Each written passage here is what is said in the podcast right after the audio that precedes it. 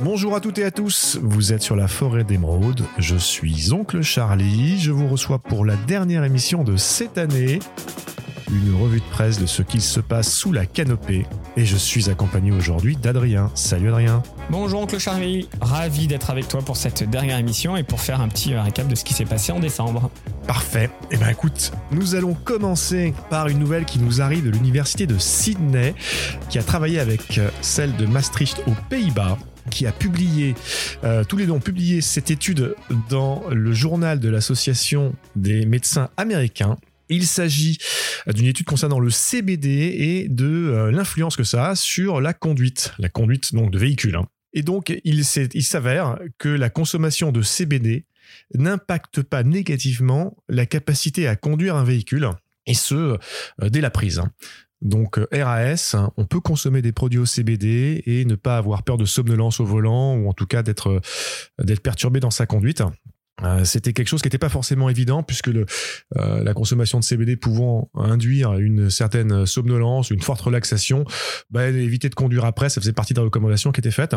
Donc ça exemple de tout, tout lien de causalité entre CBD et potentiel accident de voiture. Ils sont allés de même plus loin dans l'étude en indiquant que toute consommation de THC en fait avait un fort impact sur les 40 premières minutes et qu'entre euh, euh, la fin de la première heure et la quatrième heure quasiment tout disparaissait en termes d'effets en fonction des sujets.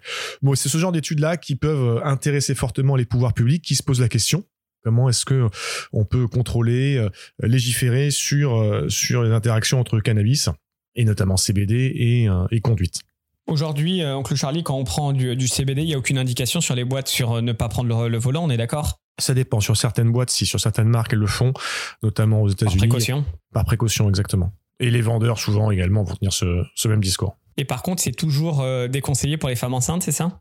Oui, alors on ne fume pas vraiment sur les boîtes. On est invité à ne pas fumer du, CBD, à faire attention en fonction de ces conditions. Euh, être euh, une être enceinte euh, fait partie de ces conditions-là, dans lesquelles il faut être un peu plus attentif à sa consommation ou l'éviter ou la décaler.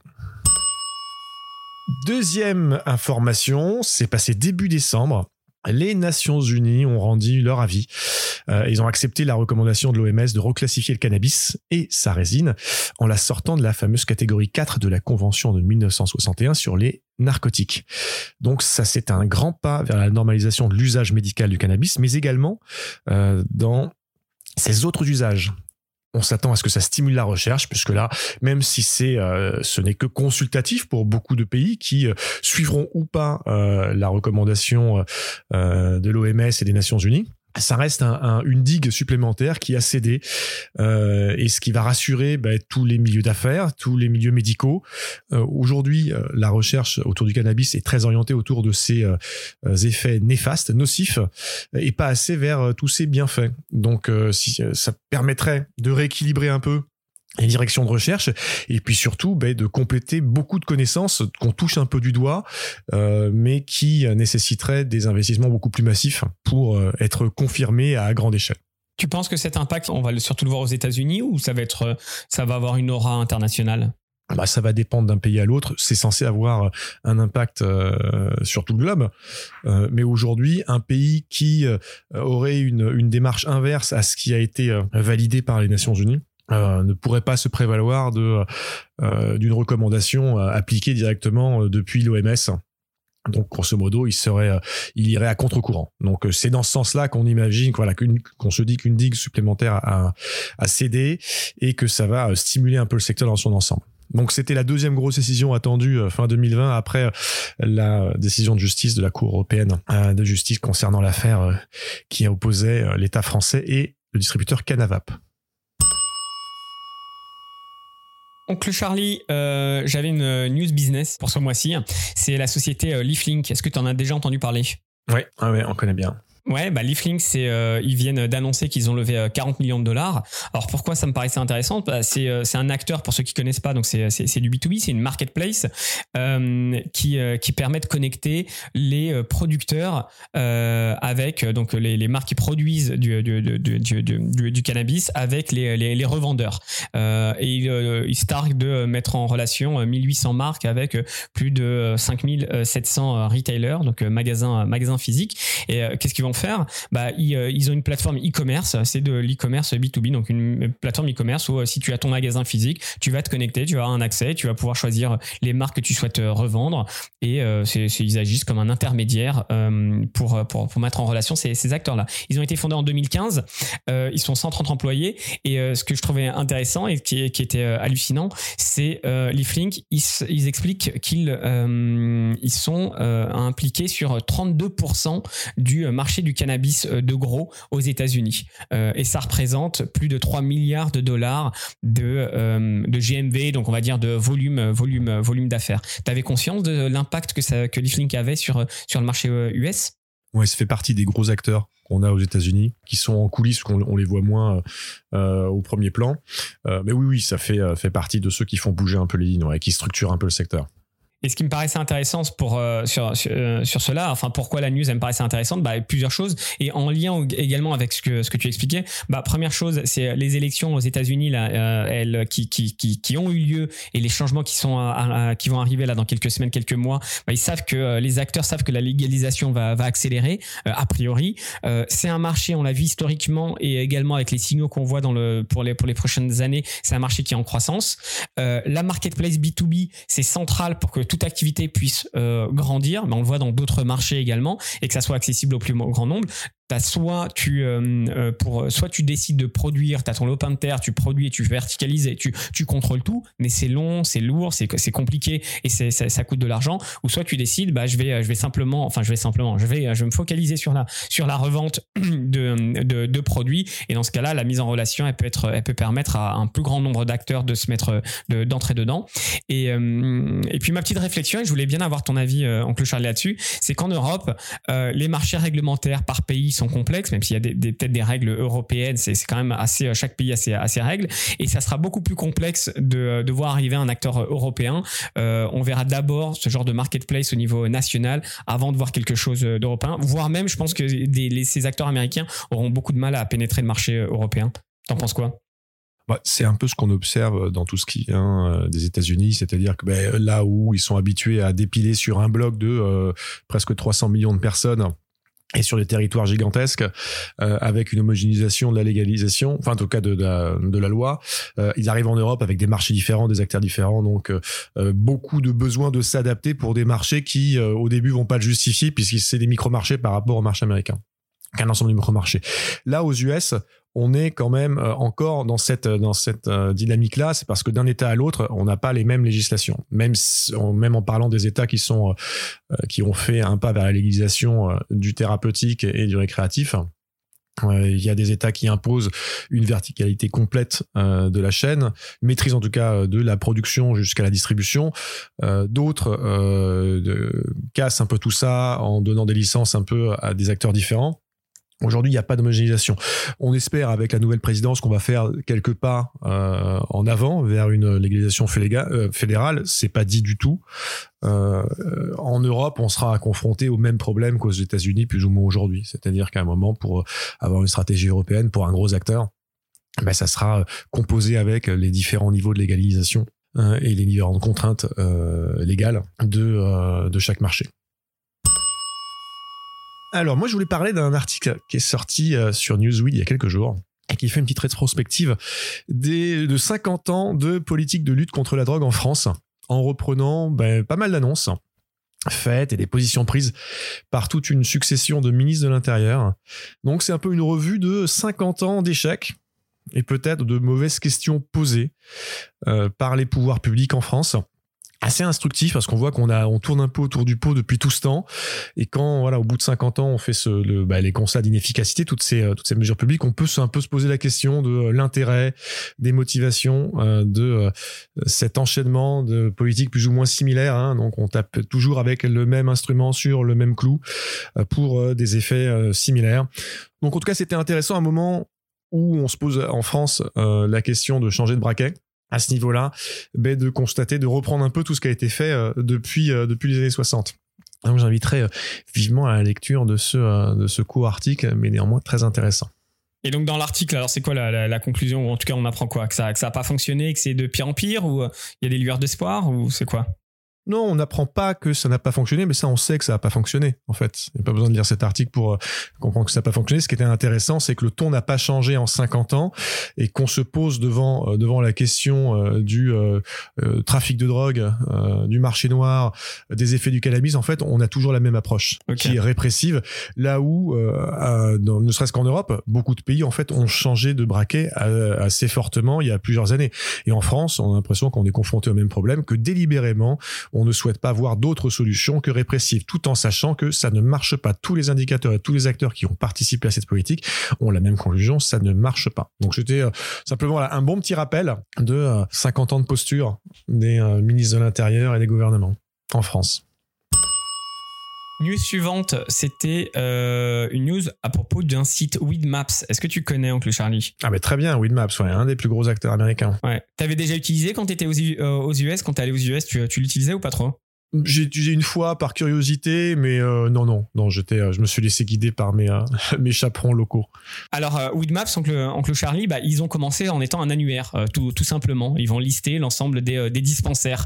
Et, et ensuite, ils ont commencé à permettre la, la, la, la notation de ces, de, de, ces dispensaires. Et il y a eu beaucoup d'attrait parce qu'en fait, ils ont concentré directement, on va dire, la plus grande base de données de, de dispensaires aux États-Unis et ensuite au Canada et euh, ils sont même maintenant en, Europe. Donc si tu veux, euh, ils sont euh, très bien positionnés sur le, le, le, marché du cannabis, on va dire côté utilisateur qui recherche des informations. Aujourd'hui, ils vont jusqu'à te mettre en Google Maps, te géolocaliser, te dire quels sont les dispensaires, quels sont les produits, quels sont les produits qui sont disponibles, et ils vont également mettre, euh, ils vont également mettre à disposition euh, des outils pour les dispensaires, pour les revendeurs, afin de gérer la, communauté ou l'interaction avec les clients, et également en fonction de où ils vendent, les aspects légaux qui changent, euh, qui, changent très vite. Donc il y a deux aspects, il y a l'aspect B2C et l'aspect B2, B2B. Et ben ils ont annoncé qu'ils vont entrer public. Donc Weedmaps derrière, il y a une société qui, qui, qui, le gère, et sont, euh, ils vont, ils vont être euh, en, en, en, public pour une transaction d'un montant de 1,5 milliard de dollars. C'est juste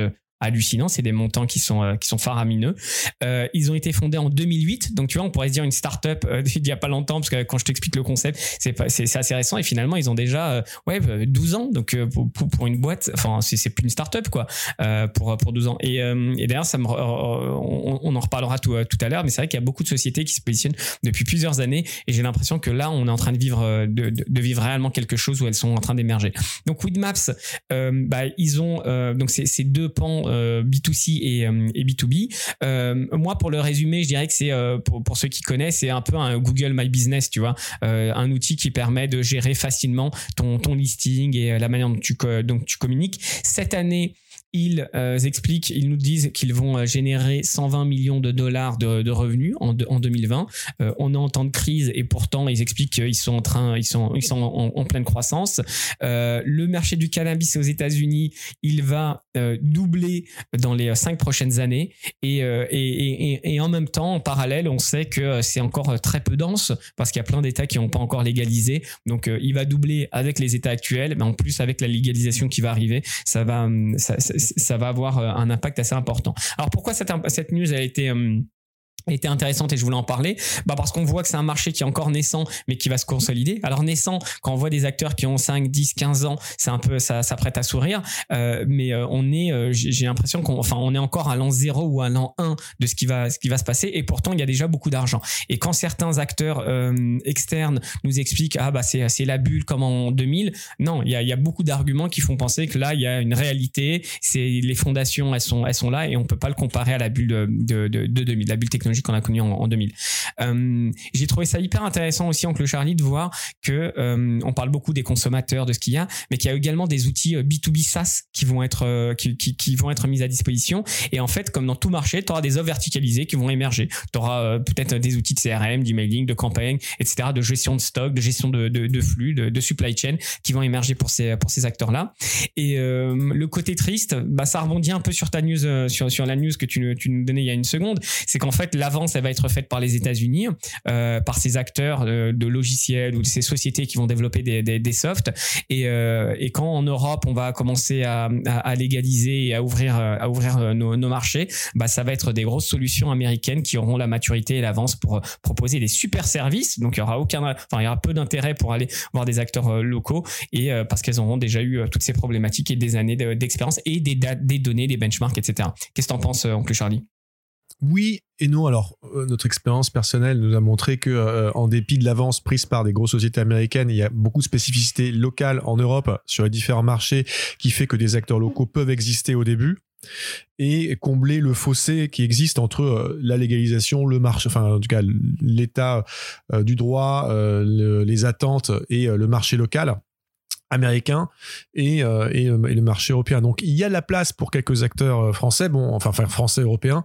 Après oui, c'est vrai clair que euh, vu l'état euh, de de la légalisation du cannabis en Europe, on prend, on prend du retard. Winmaps, moi, je les connaissais parce qu'ils avaient défrayé la chronique. Bon, alors, ils financent beaucoup d'initiatives, documentaires, publicité, lobbying. Euh, et l'outil de mapping, je l'avais, euh, je l'avais expérimenté une ou deux fois mais surtout ils avaient défrayé un peu la chronique parce qu'ils référençaient beaucoup de dispensaires euh, marché noir qui n'était qui n'avait pas de licence officielle. Et donc pour un consommateur ne pouvait pas savoir via Weedmaps s'il il allait se diriger vers un dispensaire légal avec des produits vérifiés etc ou si c'était un dispensaire illégal où on pouvait trouver un peu tout et n'importe quoi. Et donc ils étaient depuis euh, un an et demi deux ans je sais qu'ils se font ils se font euh, attraper par la patrouille assez régulièrement et ils déréférencent un certain nombre de dispensaires notamment en Californie un petit point euh, quand même euh, chiffre d'affaires, business, estimation du secteur. Euh, donc euh, le site New Frontier Data estime euh, qu'aux États-Unis la croissance, tu l'as dit tout à l'heure, entre 2020 et dans quelques années va être multipliée par deux. En tout cas, le chiffre d'affaires généré par le secteur du cannabis, on l'estime en 2025 à 41 milliards de dollars. On va atterrir à peu près, en tout cas selon les estimations, à peu près une vingtaine de milliards de dollars en 2020. Et donc en, l'espace de, de 4 à 5 ans, on va multiplier ce chiffre d'affaires par deux.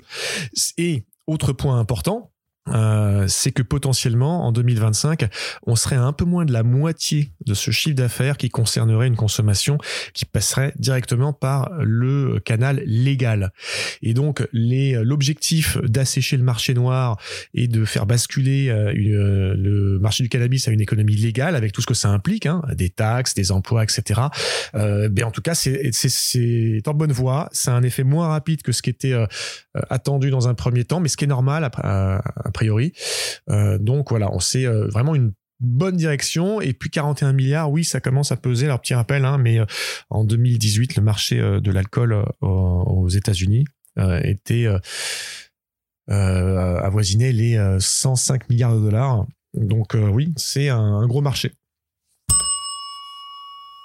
alors pour enchaîner sur une touche un peu plus légère, on vous avait parlé de NBA et de basket il y a quelques temps, en parlant de la convalescence d'un de ses joueurs stars, Clay Thompson.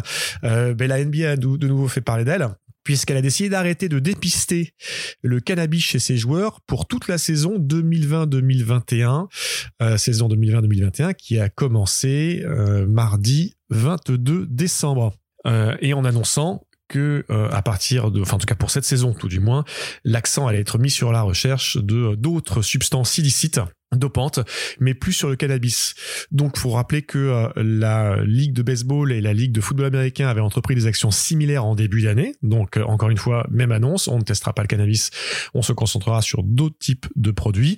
Néanmoins, un petit rappel, en dépit de ces contrôles en NBA qui vont être qui vont être arrêtés euh, dans le dépistage du cannabis. Si un joueur est, est attrapé avec euh, sur lui du cannabis en train de distribuer ou euh, en train de conduire sous l'effet, sous l'emprise du cannabis ou d'être sous l'influence du cannabis à un quelconque événement officiel, qu'il s'agisse d'un entraînement, d'une, d'un événement promotionnel, d'une conférence de presse ou d'un match, là, il est répréhensible et pourrait être, pourrait être suspendu. En revanche, voilà, plus aucun test. Donc c'est, euh, on s'attend à ce que, euh, au-delà de cette saison, en fait, ça soit une, décision qui soit, soit simplement un test et que ça soit inscrit dans le marbre a posteriori. Et donc, on ne courra plus après les joueurs qui, euh, qui fument un joint, qui consomment du cannabis, que ce soit pendant la saison, pour différentes raisons ou hors saison.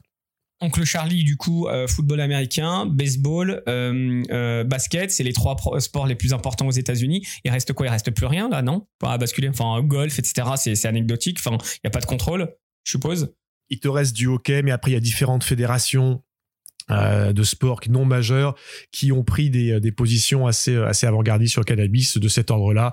Donc oui, encore une fois, petit à petit, ben, les, les digues euh, cèdent, la normalisation avance et, euh, et puis on, on, rentre un peu dans, alors en tout cas, selon le point de vue de beaucoup de joueurs et de beaucoup de personnes qui gravitent autour des ligues, de plus de bon sens dans la gestion des, des rapports entre les joueurs, les licenciés et, et le cannabis on en revient à ce que ça serait même has-been has de contrôler ça, euh, parce que justement, tous les sports majeurs euh, ne le contrôlent plus, donc euh, ça va faire effet boule de neige certainement.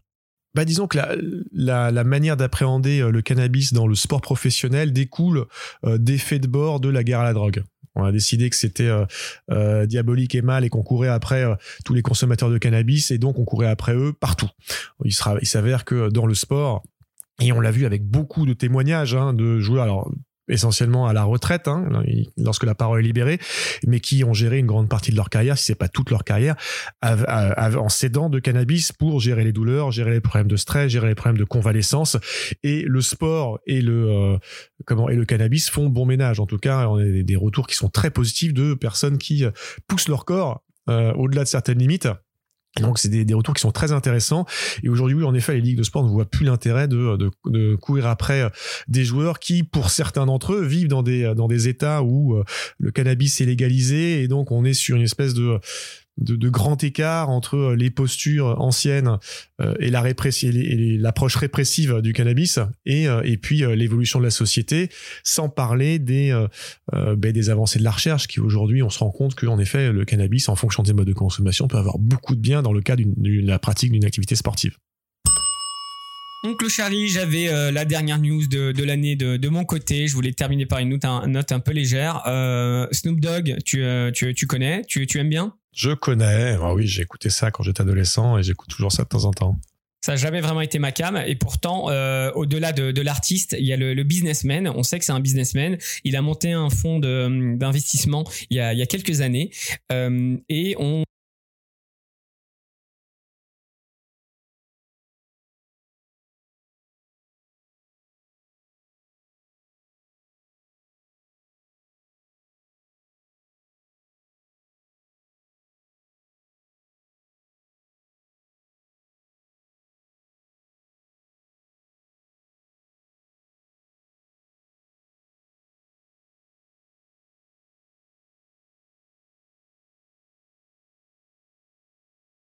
On a eu euh, enfin l'annonce il, y a quelques jours que son fonds d'investissement Casa Verde Capital a levé 100 millions de dollars. Alors pour rappel, en 2015 il avait levé 25 millions, en 2018 45 millions et en 2020 100 millions. Donc les montants euh, augmentent et les levées de fonds diminuent.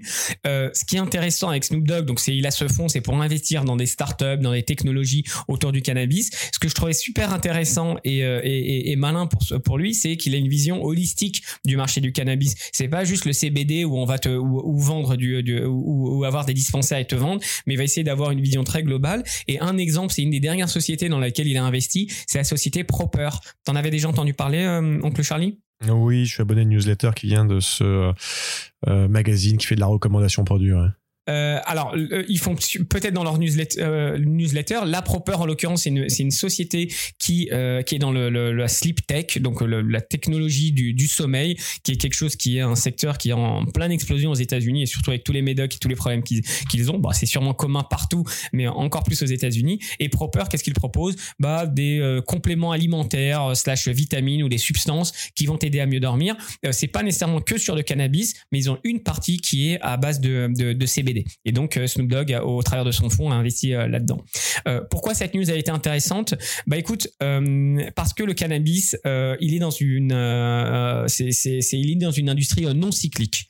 et qu'est-ce qu'on veut dire par là? C'est une industrie dans le dans, dans lequel, peu importe l'économie globale, ça va continuer à, à, bien fonctionner. Et d'autres industries, ça va être par exemple le, l'eau, l'électricité, le gaz, la nourriture, le tabac, ce genre de choses. Peu importe l'impact enfin a priori, peu importe l'impact économique, on va continuer à consommer. Et ce qu'on a vu cette année, et ça rejoint ce que tu disais tout à l'heure sur sur les, les projections, c'est que malgré le Covid, il y a eu de, euh, de, la croissance dans la consommation des produits euh, de manière globale euh, du cannabis ou des, dérivés. Et ça a également été un gros boost pour les investissements pour les investisseurs sur ce sur ce secteur parce qu'il y a plein d'économies qui se sont cassées la figure. Et, et bah, l'industrie du cannabis elle a continué à évoluer et a continué à être en croissance. Du coup bien joué Snoop Snoop Dogg parce qu'il y a quelques années quand il a monté ça on regardait ça d'un œil. Et puis maintenant on peut que applaudir le, flair de cet homme d'affaires c'est euh, un point important là que tu as, relevé, hein, le fait que le cannabis soit une industrie a priori non cyclique.